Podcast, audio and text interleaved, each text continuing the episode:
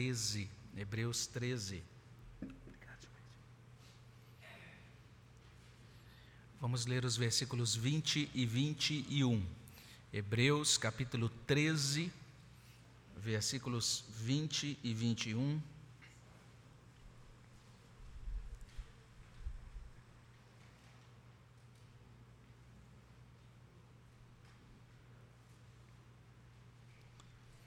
Você que está acompanhando em casa, por meio do seu dispositivo, é convidado também a abrir a sua Bíblia nesta passagem, Hebreus capítulo 13, versos 20 e 21.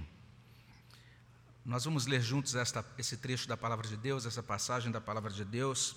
Convido você que está aqui a ler comigo Hebreus 13, 20 a 21. Vamos ler? Ora, o Deus da paz que tornou a trazer dentre os mortos a Jesus, nosso Senhor, o grande pastor das ovelhas, pelo sangue da eterna aliança, vos aperfeiçoe em todo o bem, para cumprirdes a sua vontade, operando em vós o que é agradável diante dele, por Jesus Cristo, a quem seja a glória para todo o sempre. Amém. Senhor, abençoa os nossos corações com a tua palavra recebe honra, glória, vence o inimigo, Senhor Deus, alcança o nosso coração, fala, Senhor Deus, vivifica, anima a nossa alma por meio da tua palavra. Nós pedimos e agradecemos no nome de Jesus. Amém, Senhor.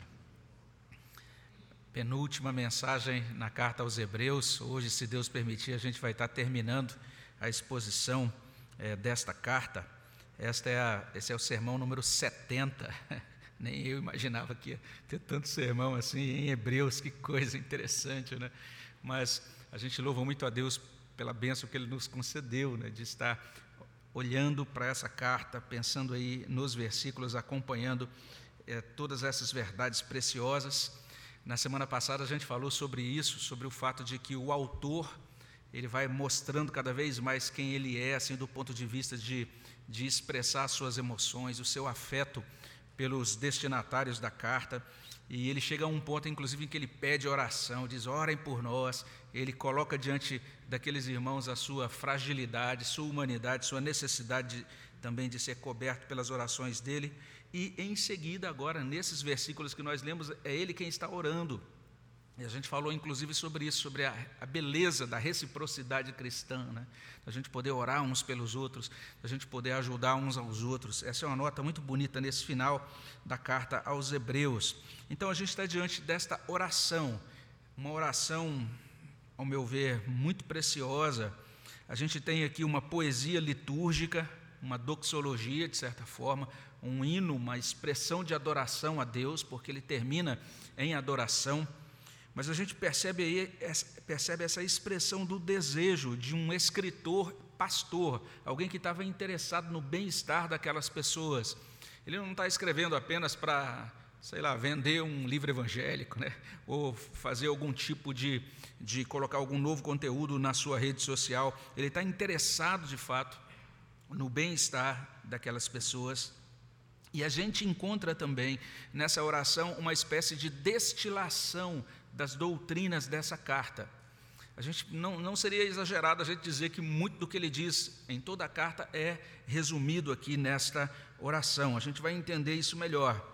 A gente tem um detalhe aqui que é tão interessante, que é o aspecto gramatical dessa oração, porque ao mesmo tempo, quando a gente analisa essa oração ali no texto original, a gente pode dizer que essa oração está atribuindo ali no verso final o louvor ao Deus da paz. Você pode ler a oração e, especialmente naquele finalzinho, quando a gente encontra a quem seja a glória para todo o sempre. Isso pode se dirigir, isso pode ser uma palavra que tem relação com o Deus da paz que é mencionado no verso 20. Ora, o Deus da paz, aí ele começa uma grande sentença, uma grande súplica e termina: A quem então seja a glória para todo sempre? Mas a gente também pode entender que ele está dizendo o seguinte: que essa glória para todo, para todo sempre deve ser dada a Jesus. Que olha só, ele também no verso final, ele diz: Por Jesus Cristo, a quem seja dada a glória para todo sempre. A glória tem que ser dada ao Deus da paz ou a Jesus. As duas interpretações são possíveis Essa, isso é algo bem interessante nessa, na, no modo como esse autor escreveu. E a gente pode dizer isso, que de fato isso também nos auxilia a compreender um pouquinho dessa doutrina de toda essa carta aos Hebreus. O conteúdo é teocêntrico, o conteúdo dessa oração é teocêntrico, tem a ver com o Deus da paz, quem Ele é e o que Ele realiza por nós. Mas olha só que interessante, ele mostra esse Deus da paz operante, esse Deus da paz operando nessa oração, mas a gente percebe que o conteúdo é cristocêntrico, porque ele vai dizer o tempo todo que nessa operação do Deus da paz, ele está operando em Jesus e por meio de Jesus, para benefício daqueles que creem em Jesus. É Jesus quem nos assegura as bênçãos do Deus da paz. E nisso, Hebreus está nos ajudando a compreender, olha só, só na estrutura da oração, uma coisa que é muito bela e muito útil, que sempre tem que ser assim, seja na nossa formulação doutrinária, seja na nossa vida prática, na nossa caminhada prática com Deus, nós temos que ter vidas teocêntricas. Nós temos que ter uma devoção teocêntrica, Deus no centro de todas as coisas. Mas a gente nunca pode esquecer que uma devoção teocêntrica, uma vida teocêntrica é sempre cristocêntrica, sempre vai ter Cristo no centro, sempre vai enfatizar Cristo, sempre vai honrar Cristo, sempre vai destacar, sublinhar a pessoa e a obra de Cristo. Então, essas duas coisas estão presentes nesta oração. E a gente pode dizer, a partir desses versos finais, que, nós, é, que é possível contemplar, melhor dizendo, esses dois versículos com três olhares, vamos dizer assim. Um primeiro olhar seria esse olhar acerca de daquilo que Deus fez no passado, o que Deus fez. É a grande ênfase no verso 20. Mas no verso 21, ele vai enfatizar o que Deus faz, aquilo que ele pode fazer, que ele continua fazendo hoje. Então, se o verso 20 tem, de certa maneira, um olhar para o passado, o verso 21 tem um olhar para o presente, não é? é? E tem muito a ver com a teologia do autor de Hebreus. Ele diz: olha o que Cristo fez, percebam a obra consumada, perfeita, a grande maravilha realizada pelo Senhor por meio de Cristo na história, e agora vejam as implicações, olha como isso muda a nossa vida, olha como isso altera o modo como a gente compreende as coisas, a gente vive nesse mundo, como a gente caminha com Deus nessa vida. E a gente pode afirmar também que é possível olhar para esse texto pensando no que Deus merece, finalzinho do verso 21. Então, essas três coisas estão, de certa forma, amostradas ou destacadas ou colocadas diante de nós, elas são percebíveis quando a gente olha para esses versos 20 e 21. Então, eu quero convidar você a olhar em primeiro lugar para o que Deus fez. Verso 20. Olha o que diz o versículo 20: Ora, o Deus da paz, que tornou a trazer dentre os mortos a Jesus, nosso Senhor, o grande pastor das ovelhas, pelo sangue da eterna aliança. Olha o que ele diz. E ele vai destacar, de certa maneira, que esse Deus, o Deus da paz, operou em Jesus, ressuscitando Jesus dentre os mortos. Essa é a grande verdade trazida aqui. O Deus da paz que tornou a trazer dentre os mortos a Jesus. Foi o que esse Deus fez. E daí ele vai falar algumas coisas preciosas sobre Cristo, sobre o Senhor Jesus Cristo. Mas, em primeiro lugar, ele é chamado de o Deus da paz. O Deus que firma, o Deus que estabelece paz e também o Deus que comunica paz ao nosso coração. Ele é o Deus da paz. Paz como reconciliação entre nós e Ele. Porque existia uma lacuna, existia uma divisão, uma separação. É a teologia de Hebreus. Ele diz: sem derramamento de sangue não há remissão de pecados. A, a, o simples sacrifício o ritual que era oferecido no tabernáculo não tem o poder de purificar pecados. O problema do pecado é um problema tão sério que exigiu o derramamento do sangue de Jesus, o derramamento do sangue de Deus o Filho. Então, essa é a situação apontada pelo autor de Hebreus. Era necessário, necessário estabelecer a paz entre Deus e entre o pecador. E Deus fez isso por meio de Cristo, por isso ele é chamado de o Deus da paz. Então, paz como essa reconciliação, mas também paz no sentido de a paz no coração, aquela paz que deflui agora de um coração que se torna pacificado, que agora encontra serenidade, que encontra alento, por exemplo, para lidar com todas as questões que na vida cotidiana certamente trazem é, exatamente a falta de paz, que trazem preocupação, que trazem angústia. É o Deus que nos ajuda a lidar com todas as coisas que, de certa maneira, nos acometem e que poderiam ser identificadas como roubadoras da paz, mas em todas as coisas nós temos paz agora, porque temos esse Deus, Ele é o nosso Deus. Agora nós desfrutamos de uma paz que o mundo não conhece. Cristo falou sobre essa paz no Evangelho de João. Ele nos concede esta paz, por isso é chamado de o Deus da paz. Um servo de Deus, comentando esse texto, diz assim: enquanto o homem é acometido por seu próprio caos, Deus tem dentro de si mesmo verdadeira paz para conceder. Além do mais, Deus está buscando paz conosco e Deus oferece paz ao mundo, ainda que este permaneça em guerra com Ele, ainda que o mundo continue rebelde contra esse Deus, ainda que o mundo continue virando as costas a esse Deus. Ele é o Deus da paz. Ele está oferecendo o tempo todo o seu evangelho, que é o anúncio da paz com Deus por meio de Jesus Cristo. O texto está dizendo que esse Deus da paz é todo-poderoso ele levantou Jesus, ele trouxe Jesus dentre os mortos. Uma obra que só ele pode fazer. O Deus Todo-Poderoso, o Deus que concede paz, o Deus que ressuscitou o próprio Senhor Jesus Cristo. O fato dele ser esse Deus deve motivar a nossa oração.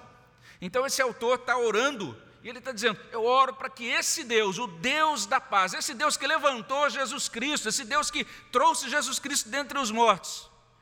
E daí ele vai encaminhar alguns pedidos mais à frente. Mas olha que coisa interessante: antes de simplesmente chegar e dizendo, Deus, olha aqui os pedidos, olha as necessidades, olha o quanto é, as coisas que eu quero é, é, é, encomendar, é, suplicar ao Senhor. Ele está dizendo primeiro: olha quem é Deus, é o grande Deus, é o Deus da paz, é o Deus que tem o poder de levantar mortos. Ele realizou essa obra maravilhosa na vida do próprio Jesus. Ele levantou, tornou a trazer dentre os mortos a Jesus. É um Deus que nos motiva a buscá-lo, nós podemos encaminhar as nossas súplicas a Ele, Ele é poderoso para atender aqueles que se dirigem a Ele justificados por fé. Essa também é uma tônica da teologia de Hebreus. Ele fala isso algumas vezes, algumas vezes lá atrás. Ele diz: agora que nós temos esse sumo sacerdote, nós temos agora essa, essa audácia, essa possibilidade de entrar ousadamente no Santo dos Santos por meio de Cristo. Nós temos comunhão direta com Deus Pai sem necessidade de um sacerdote humano. Nós agora estamos ligados a Deus por meio desse mediador superior a todos os outros sacerdotes, que é o Senhor Jesus Cristo. Nós podemos e devemos orar, é o, que ele, é o, é o grande chamado de Hebreus aqui. E também o texto vai dizer aqui algo importante sobre Cristo. Jesus é chamado de nosso Senhor.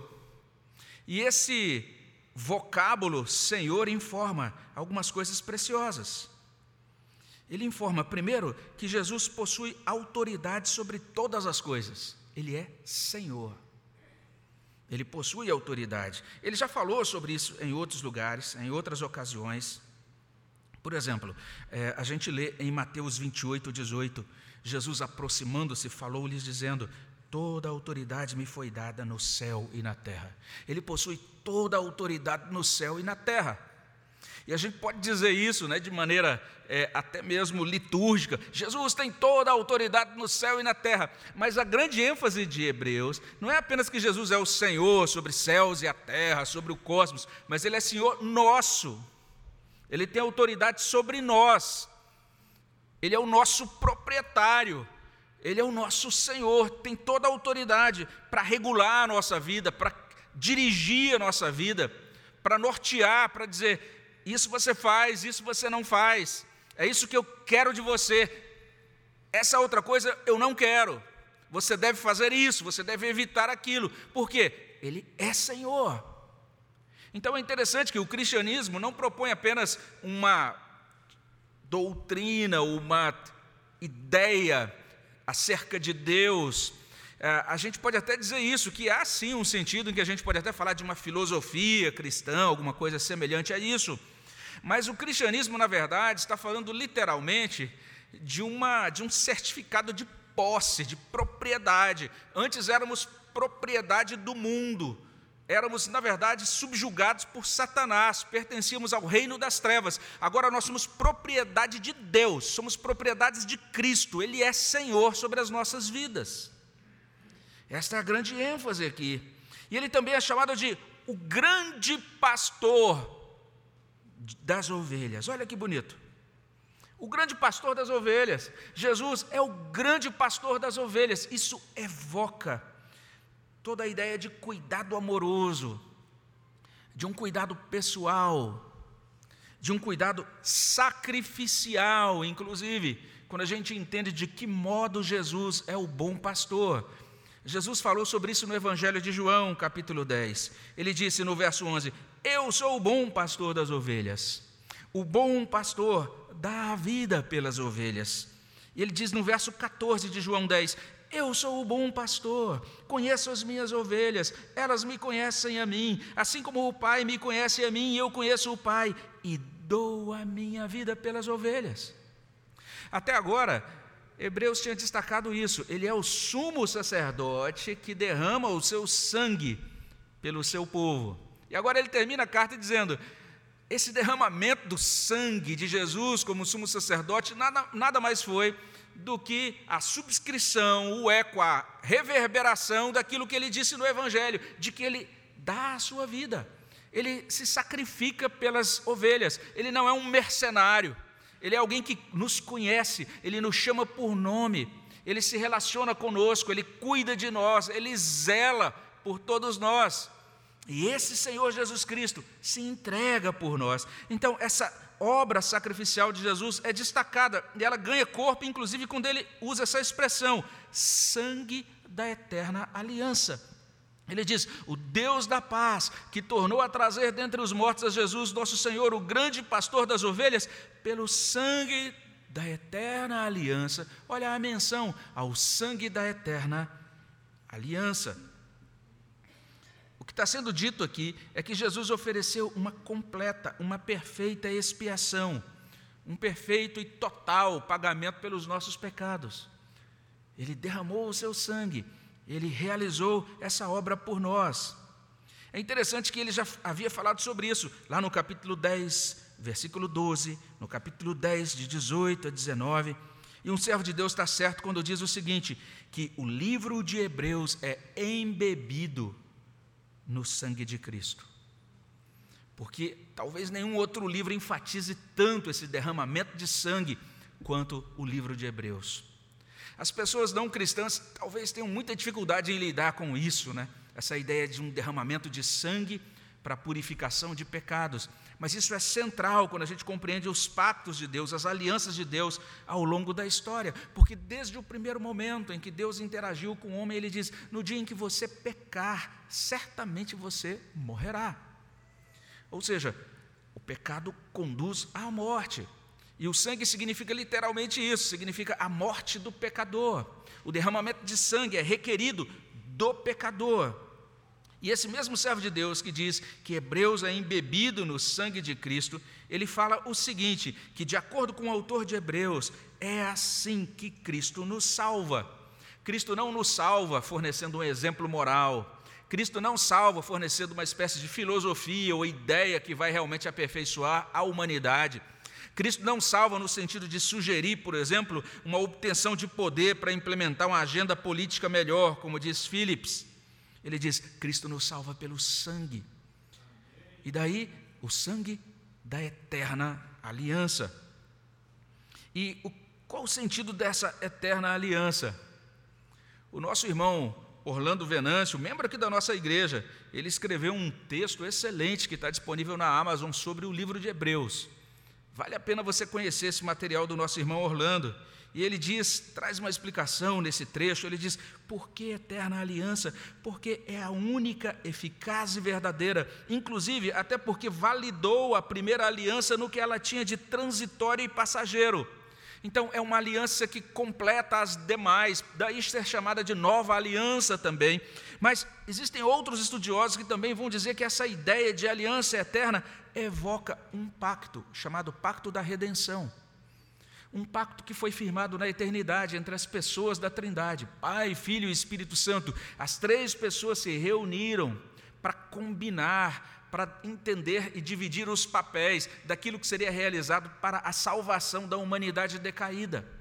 Então, desde a eternidade passada, daí a gente encontrar no Antigo Testamento que o sangue de Cristo já foi derramado lá na eternidade passada, ou que a cruz já foi contemplada lá na eternidade passada. Um pacto feito na eternidade passada, assegurando a nossa eternidade futura. Olha só que coisa preciosa, olha o que Cristo realizou por nós. Então nós temos esse Deus da paz, nos reconciliando com Ele. Ele está fazendo isso por meio de Cristo que derramou o seu sangue.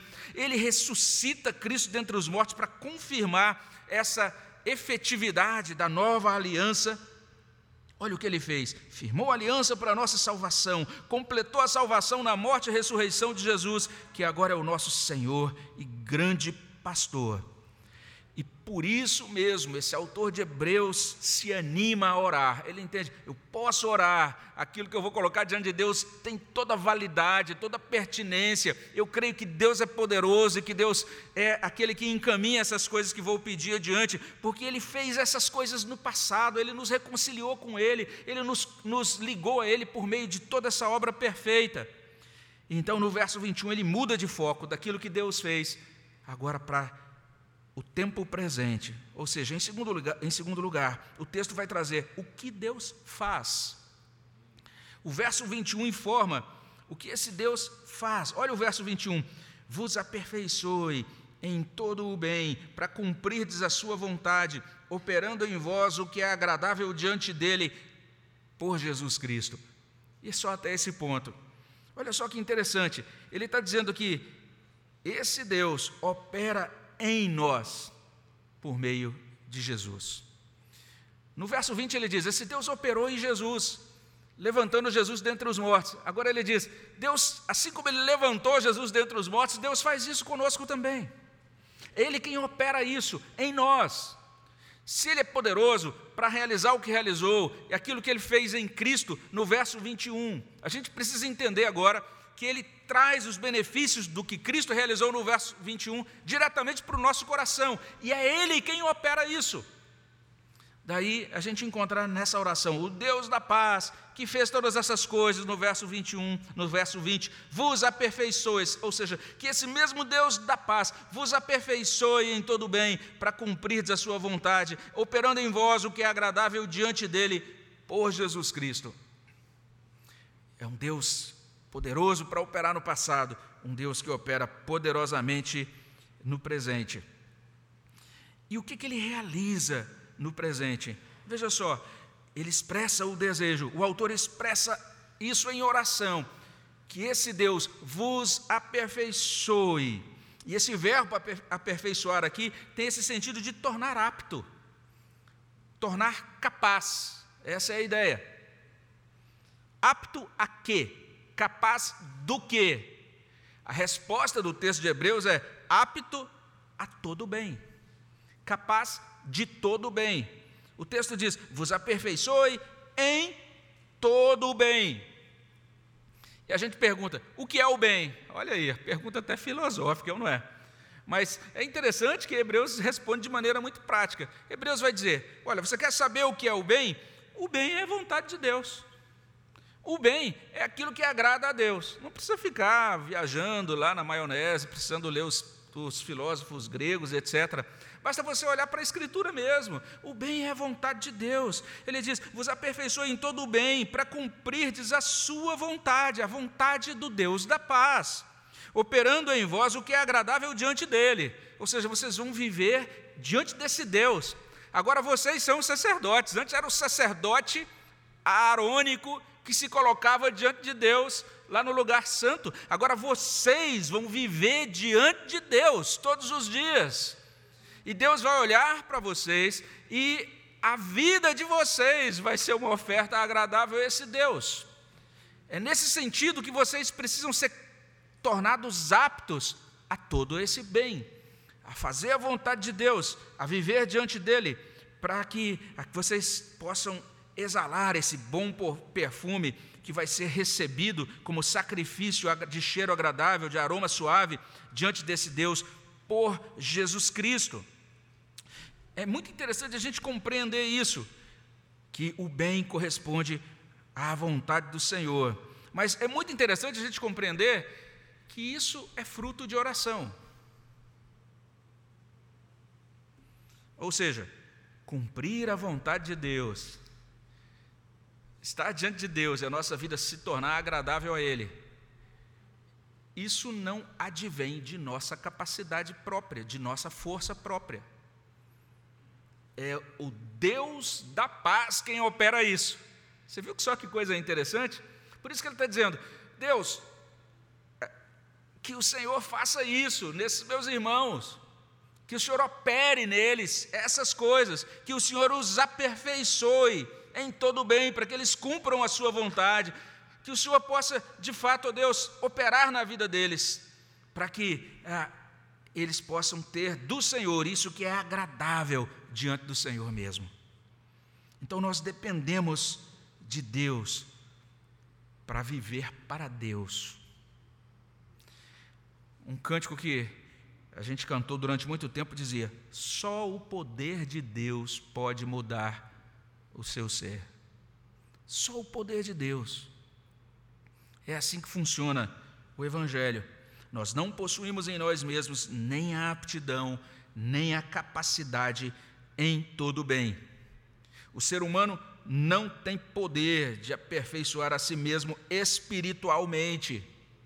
Isso aponta primeiro para nossa dependência completa de Deus. E esse irmão que eu mencionei agora há pouco, o Phillips, ele vai dizer isso. Ele afirma para a gente o seguinte: ele diz o seguinte: o que vai capacitar homens e mulheres a levar vidas que são diferentes do mundo? vidas que agradam a Deus e realizam a vontade santa de Deus. E ele prossegue: o que vai capacitar você a parar de viver para si mesmo? Olha o que ele diz. E ele prossegue: o que o fará parar de usar outras pessoas? E ao invés disso, amá-las como Deus ordena, servindo-as com genuína boa vontade e passar das boas intenções para as boas obras de fato. O que é que vai capacitar você a fazer isso? E ele prossegue: o que vai capacitar você a levar Deus em consideração, a realmente levar uma vida devota a Deus no sentido mais verdadeiro? E olha só que interessante. Ele diz: algumas dessas coisas vão acontecer como resultado do esforço humano, a resposta é um retumbante não. Olha que interessante. Todas essas coisas só podem ser operadas em nós pelo próprio Deus, pela graça de Deus, pelo poder de Deus. Que Deus realize isso em vocês, é a oração desse autor. Ele entende claramente que Deus é a fonte de toda boa dádiva, de todo o bem. Então você pode olhar para a sua vida e entender o seguinte: tem as coisas aqui muito ruins na minha vida, são culpa minha. E tem as coisas que são muito boas, dádiva de Deus. É assim. O Novo Testamento nos ajuda a compreender, a compreender as coisas de maneira muito simples assim. Que coisa impressionante. E esse mesmo autor, aí permitindo aí a citação um pouco longa, ele diz assim: o coração do homem é um monstro que serve a si mesmo, engana a si mesmo e por fim se autodestrói. E a mensagem do cristianismo não é que temos de fazer a vontade de Deus, então poderemos ter paz com Deus. Nunca seremos capazes de fazer a vontade dele até que primeiro recebamos a paz dele. Olha só que interessante. Da paz que ele dá provém toda coisa boa para fazer a vontade dele, até mesmo o fruto pacífico de santificação e alegria que ela traz. Então, esse autor destaca essa dependência completa. Olha como essa oração está chamando a nossa atenção para a completa dependência de Deus na nossa santificação. Não depende só de você dizer, vou subir no monte, fazer lá jejum de 20 dias, participar da campanha do 1, 2, 3 mais 4,1, e vou fazer isso e aquilo outro, e a partir de agora não tomo Coca-Cola, e a partir de agora só assisto televisão uma vez por semana. Vai dizer, agora depende de mim, estou ficando mais santo que os demais. Veja só, o autor de Hebreus está dizendo, é Deus quem opera essa obra, é quem opera todo o bem na nossa vida. Olha que coisa interessante. Mas esta petição também fala sobre a nossa necessidade de sermos cobertos pela justiça de Cristo. A gente menciona isso algumas vezes, né? Isaías 64, 6, que diz que, nas nós, que as nossas justiças diante de Deus são como trapos de imundícia. O texto não está falando sobre, não está dizendo que os nossos pecados diante de Deus são trapos de imundícia, está dizendo que as nossas justiças. Já parou para pensar nisso? Então pensa nas suas boas obras, aquilo que você fez de melhor essa semana. Diante de Deus é trapo sujo. Porque na nossa finitude e por conta dessa grandeza profundidade da depravação no nosso coração, a melhor coisa que a gente faz ainda é maculado, ainda é manchado, ainda é muito imperfeito diante do Deus perfeitíssimo, três vezes santo. Então, se você pensava que Deus agora está te dando uma pontuação melhor, porque você é muito bom diante dele, esse, essa semana, por exemplo, você acompanhou todas as atividades da igreja, né? participou, por exemplo, você, todas, todas as vezes que você colocou assim lá no grupo de WhatsApp, você orou mesmo, né? Ou todas as vezes que você viu lá um convite, por exemplo, a atividade dos grupos, você participou do seu giz ali na, na terça-feira, acompanhou o culto de oração na quarta-feira, participou da oração da SAF na quinta-feira, depois ainda fez uma outra atividade importante de beneficência na sexta-feira, no sábado você visitou o enfermo, agora você está no domingo de manhã e você já se comprometeu para vir domingo à noite, então agora você está entendendo que é por causa disso que Deus está dizendo, ah, eu me agrado de você, por conta dessas iniciativas suas, você ainda não entendeu exatamente a vida cristã. Todas essas coisas são boas. E que bênção se você fizer mesmo isso. Porque isso tudo é privilégio, é, é uma oportunidade que Deus nos dá de nós comungarmos com o seu povo, de nós buscarmos a face dele em oração, de nós conhecermos pessoas, de nós testemunharmos, de nós servirmos no reino, tudo isso é bom demais, mas entenda, tudo isso diante de Deus é trapo de imundícia. Como é que isso pode ser recebido diante de Deus? Somente coberto pela justiça de Cristo. Então Deus vem e cobre a nossa vida com Cristo nossa vida é encapsulada em Cristo de tal maneira que os, os autores do Novo Testamento vão dizer que agora nós não apenas cremos em Cristo, mas nós estamos nele. Aquele que está em Cristo é nova criatura. Então, quando Deus nos vê, Ele nos vê cobertos pelo sangue de Cristo e nos vê cobertos pela justiça de Cristo aplicada sobre nossa vida. Porque Ele está dizendo que tudo isso é possível por Jesus Cristo. Percebeu aí no verso 21? Isso é possível por Jesus Cristo. Não é por nós mesmos. Calvino olha para esse texto e diz assim: olha o que Calvino diz. Por certo que, como nada pode proceder de nós que seja absolutamente perfeito, assim nada pode agradar a Deus sem o perdão que recebemos somente através de Cristo. Por que, que a gente começa o nosso culto? A primeira coisa é orar por perdão, porque senão nada é recebido. O culto não é recebido, não é acolhido. Nós somos acolhidos porque estamos cobertos no sangue, pelo sangue e pela justiça do Redentor, só por isso. E aí Calvino prossegue dizendo assim: Daí, nossas obras, quando são protegidas com o aroma da graça de Cristo, emitem suave fragrância diante de Deus. Então Deus agora chega aqui no nosso meio e ele respira e ele, se ele pudesse respirar, né, são imagens que a Bíblia usa. E aí agora esse nosso ajuntamento se torna agora sacrifício de aroma suave para Deus, por causa de Cristo em nós. Olha que coisa impressionante, que coisa maravilhosa. E Calvino diz assim: se não fosse desse modo, as nossas obras exalariam um odor fétido. Calvino escreve uns negócios meio esquisito, né? pesado. Mas ele está dizendo: ó, a sua obra sem Cristo exala odor fétido mas a sua vida em Cristo é aroma, se torna de aroma agradável a Deus.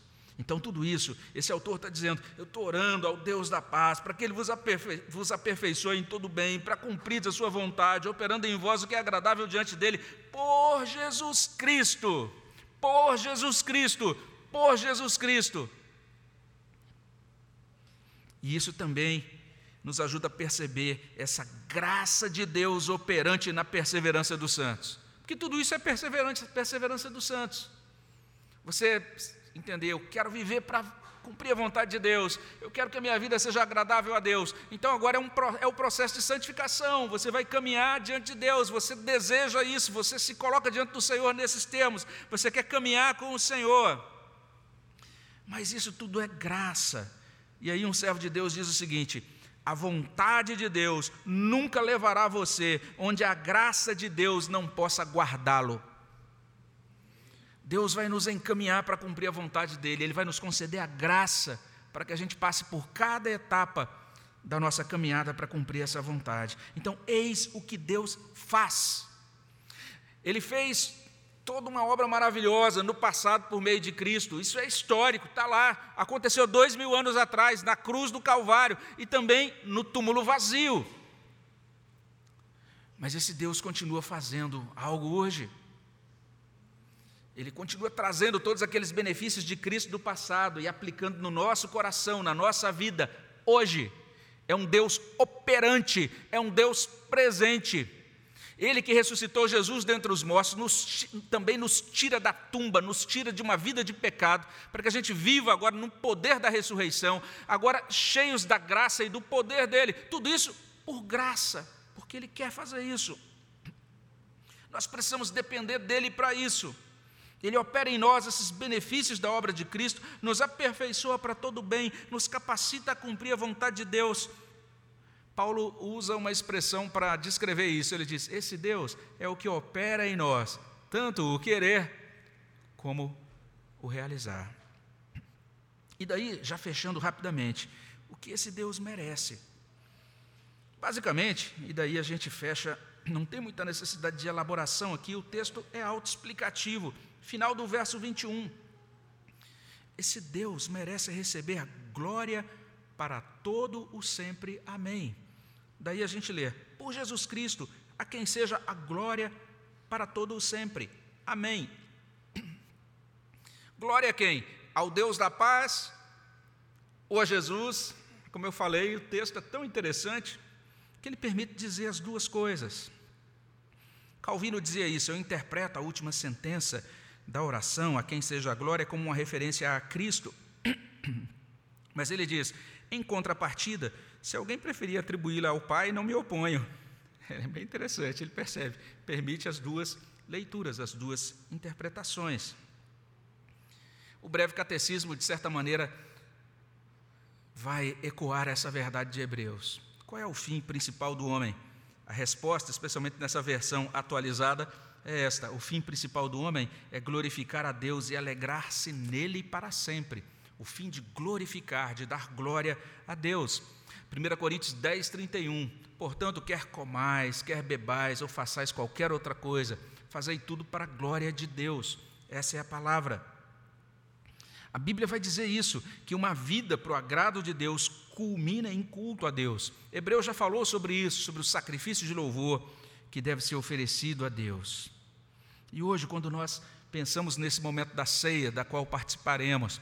Essa é uma boa oportunidade para você dar glória a Deus, pensar em tudo que Deus, que o Deus da paz realizou por nós, por meio de Cristo. Pensar em tudo que Cristo, o Redentor, fez por nós como nosso Senhor e o grande pastor, aquele que cuida de nós, e daí glorificar a Deus em gratidão, em agradecimento ao nosso Deus. O pastor Stuart Olliott, ele diz o seguinte: o coração apóstata não se interessa em dar glória eterna ao Senhor Jesus Cristo. O coração de quem está se desviando da verdade sabe o que tem de fazer, mas não faz nada a respeito.